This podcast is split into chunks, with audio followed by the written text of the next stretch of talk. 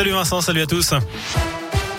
Et à la une, il faudra encore vivre avec le pass sanitaire. Un projet de loi pour le prolonger sera présenté le 13 octobre, mais le gouvernement va quand même lâcher du lest. Un conseil de défense est prévu mercredi. Un pass sanitaire local pourrait être créé pour ajuster les contraintes en fonction de la situation dans chaque territoire. Pour l'instant, l'épidémie de Covid recule. Le taux de positivité est au plus bas depuis la mi-juillet.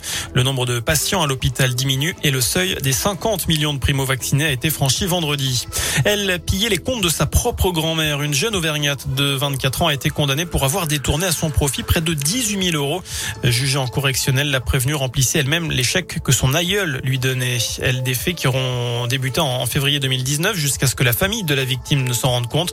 La prévenue a été condamnée lundi dernier pour abus frauduleux de la faiblesse d'une personne vulnérable.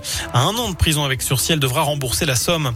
À cinq jours d'un hommage national, Emmanuel Macron demande pardon aux harkis au nom de la France. Aux combattants, je veux dire notre reconnaissance. Nous n'oublierons pas. Voilà ce qu'a dit le chef de l'État. Les Harkis, bien, ce sont les 200 000 Algériens, les 200 000 Algériens, pardon, qui ont combattu auprès de l'armée française pendant la guerre d'Algérie entre 54 et 62.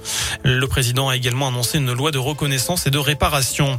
À l'étranger, six personnes ont été tuées et au moins 28 ont été blessées lors d'une fusillade survenue aujourd'hui en Russie dans une université. L'auteur de la tuerie a été blessé au cours de son arrestation. Il s'agirait d'un étudiant. On ne connaît pas les raisons de ce passage à l'acte. Le Kremlin évoque des problèmes psychiques.